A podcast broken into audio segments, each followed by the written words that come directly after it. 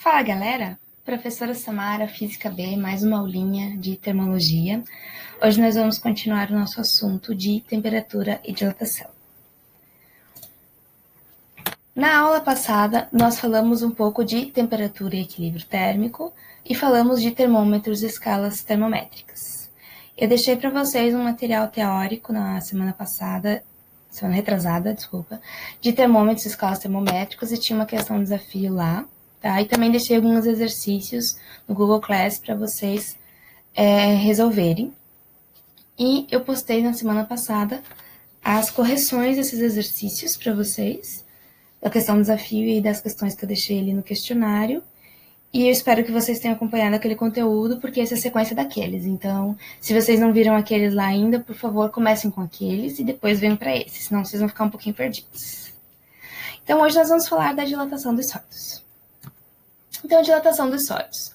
Na termodinâmica, que é uma das vertentes aqui da termologia, a dilatação térmica é o nome que se dá ao aumento do comprimento da área ou do, e ou do volume de um corpo ocasionado pelo aumento da sua temperatura. Então, por que, que tem esse e ou ou? Porque é comum acontecerem os três tipos de aumento. Porém, um é mais evidente que os outros. Então, por isso, às vezes, se considera apenas um para os cálculos. Se considera o mais evidente, o mais importante para determinada situação. Então, dilatação térmica linear.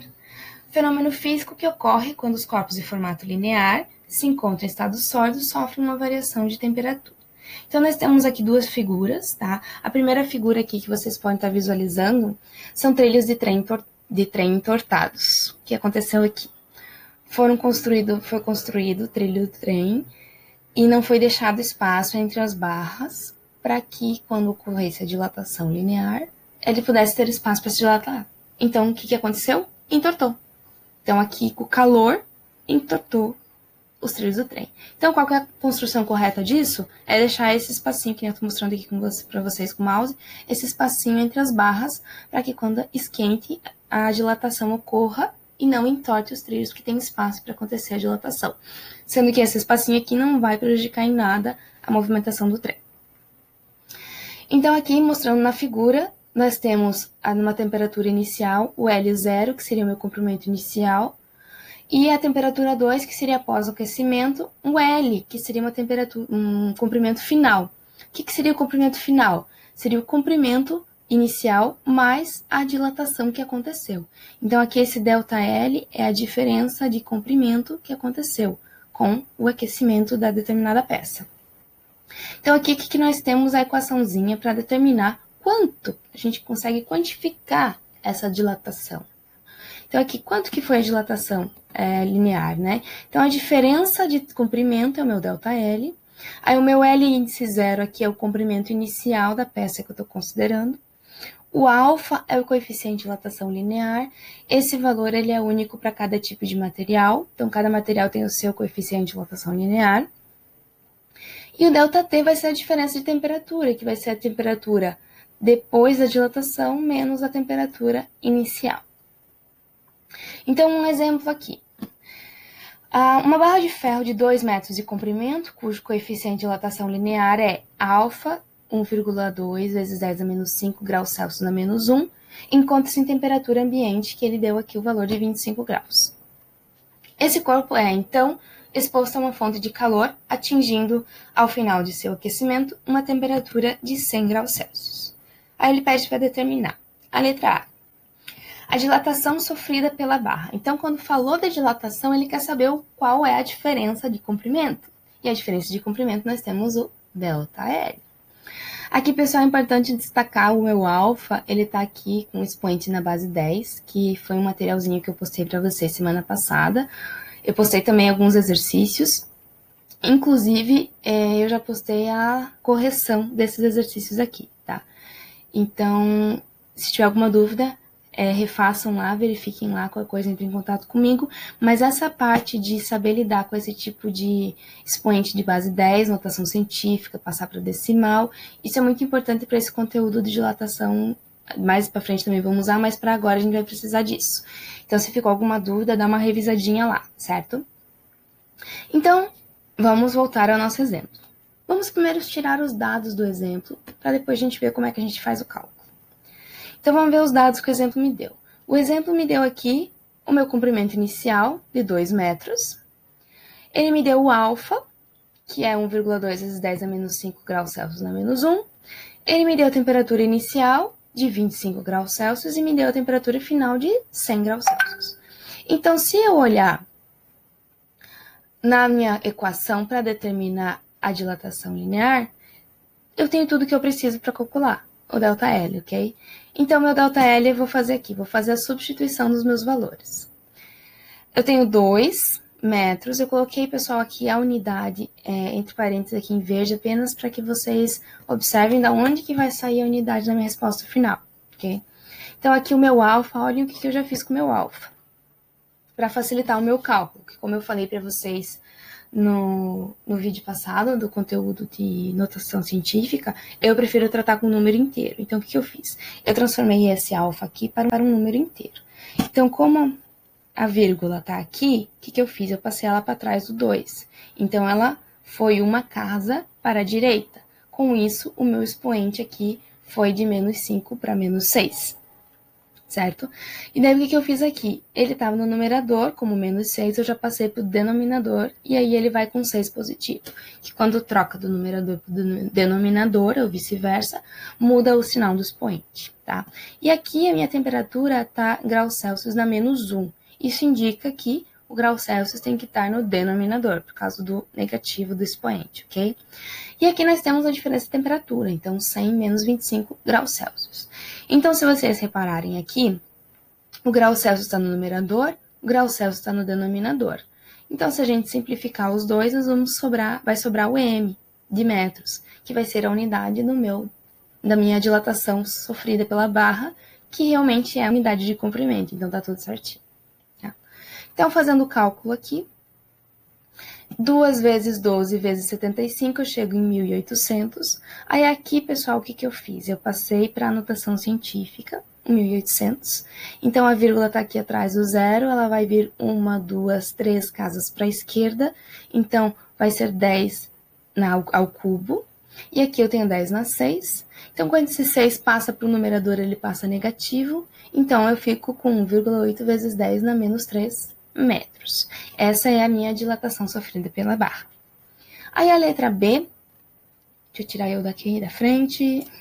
A letra B, ele pede o comprimento final da barra, que como nós vimos no, no exemplo anterior, ali no slide anterior, é o meu L. E como que eu acho meu L? Pegando o meu comprimento inicial e somando a dilatação linear que aconteceu. Então, o que, eu fiz aqui? Eu peguei é, esse meu ΔL que eu calculei na letra A, transformei para um número decimal e somei esse valor ao meu L inicial. Então, eu obtive aqui o meu comprimento final da barra, nessas condições. Percebam, pessoal, esse comprimento mudaria se ou eu mudasse o material ou eu mudasse a temperatura, ok? Então, essa dilatação iria mudar por esses fatores. Continuando. Dilatação superficial a, a variação da área de um corpo que se encontra no estado sólido em razão do aumento de sua temperatura. Então, aqui nós temos um exemplo, pessoal, de uma ponte, que nós temos aqui essa junção das placas da ponte, e nós podemos visualizar, acompanha ali com que eu estou passando o mouse para mostrar que tem esses vãos aqui, ó, entre as peças. Por que tem esses vãos? Justamente porque quando acontecer a dilatação superficial, essas peças centrais aqui, elas vão ter espaço para dilatar sem que comprometa a estrutura física da ponte. Ok? Então a dilatação superficial está aqui. A dilatação superficial ela vai ser em duas dimensões. Tá? A linear é em uma dimensão só, a superficial vão ser em duas dimensões. Então aqui, né, um desenho para exemplificar para vocês. O corpo tem uma área inicial, vai receber energia térmica e vai acontecer a dilatação. Então eu vou ter a área inicial e aqui o meu delta A, que ele chamou nessa, nesse esqueminha, que vai ser a diferença da área, ou seja, o quanto que dilatou. Então, se eu olhar aqui na equação, aqui ele chamou de delta S. Normalmente é chamado delta S por causa que é considerado superficial, ok? Então, meu delta S aqui é a diferença da área. É similar à primeira, tá, pessoal? Só vai mudar em relação ao comprimento área. A área inicial, desculpa aqui, o S0, a área inicial e o beta é o coeficiente de dilatação superficial. Antes nós tínhamos o coeficiente de dilatação linear. E o ΔT novamente é a diferença de temperatura. Então, se vocês olharem aqui, pessoal, nós temos essa relaçãozinha de beta, que é o coeficiente de dilatação superficial, ele vai ser igual ao dobro do coeficiente de dilatação linear. Então, percebam que o material, ele tem um coeficiente de dilatação linear, e a partir daí você consegue achar os outros, ou vice-versa, tá? Eles estão relacionados. Então, o superficial é duas vezes o coeficiente de dilatação linear. E a dilatação volumétrica é a expansão do volume de um corpo mediante o aumento de temperatura. Então, como eu falei, linear é em uma dimensão, o superficial é em duas dimensões e a volumétrica são em três dimensões. Então, nós temos um exemplo aqui no experimento de uma esfera metálica, que quando ela está fria, ela passa aqui por esse arco e depois que ela é aquecida, ela dilata e ela não passa mais por esse arco. Então, essa, essa esfera aqui aumentou o seu volume e não consegue mais passar por aquele arco que ela passava antes. Então, um esqueminha novamente mostrando, né? Tem um corpo com um volume inicial, recebe energia térmica, ocorre a dilatação e nós temos aqui o volume final, que seria o volume inicial mais o ΔV. Então, é similar às outras duas, tá? O ΔV vai ser igual à diferença de volume ao volume inicial. Aqui nós temos o gama, que é o coeficiente de dilatação volumétrica, e ΔT, a diferença de temperatura. E aqui novamente a relação, ó. o gama é três vezes o alfa. E o alfa nós já vimos que é o coeficiente de dilatação linear. Então sempre prestem atenção, que às vezes as questões dá, dão o coeficiente de dilatação linear, mas no fim você tem que calcular alguma diferença de volume ou diferença de área tá? Prestem sempre atenção em qual coeficiente que a questão te deu e o que, que ela está pedindo para você calcular. Pode ser que você precise fazer umas continhas para descobrir, ok? Então, vou fazer aqui uma continuação né, do exemplo 1, que a gente fez ali para dilatação linear, determinar os coeficientes de dilatação superficial e volumétrico do material do qual a barra é feita, a barra lá do exemplo 1. Então, o alfa, coloquei aqui novamente, que é o que a gente vai precisar aqui nesse exemplo, nessa letra C. O alfa é 1,2 vezes 10 a menos 5 graus Celsius na menos 1. Então, quando eu for é, determinar a dilatação superficial, é só eu fazer duas vezes esse alfa. E eu vou obter o beta. Então, eu tenho que o beta vai ser 2,4 vezes 10 a menos 5 graus Celsius na menos 1. E o mesmo eu vou fazer com o coeficiente da, é, volumétrica, da dilatação volumétrica, certo? Vai ser o que? O gama é 3 vezes alfa. Então, é só eu fazer 3 vezes 1,2 vezes 10 na menos 5, que eu vou obter o valor de gama, que vai ser 3,6. Tá? Percebam que a unidade aqui é a mesma, graus Celsius, na menos 1. Ok? Então, um resuminho. Tá? Quando um sólido é aquecido, suas moléculas passam a vibrar mais com amplitude, ocupando um espaço maior. Dependendo do aquecimento e do coeficiente de dilatação, do material, o efeito pode ser observado a olho nu, assim como a gente viu ali no exemplo da dilatação volumétrica, aquele experimento é, observa é observável a olho nu. Os coeficientes de dilatação superficial e volumétricos de um mesmo material homogêneo, ou seja, feito numa mesma substância, são respectivamente o dobro e o triplo do coeficiente de dilatação linear, que foi o que a gente acabou de fazer na letra C. Pegamos o coeficiente de dilatação linear, multiplicamos por 2 para obter o coeficiente de dilatação superficial e multiplicamos por 3 para obter o coeficiente de dilatação volumétrico. E como eu falei lá no início para vocês, todo o corpo vai sofrer os três tipos de dilatação simultaneamente. No entanto, um deles vai ser mais significativo que os outros, pois é mais privilegiado, talvez pelo formato do corpo. Certo? Então, pessoal, até o próximo encontro, essa foi a aula de hoje. Eu deixei mais umas questões ali, os exercícios 3 para vocês resolverem.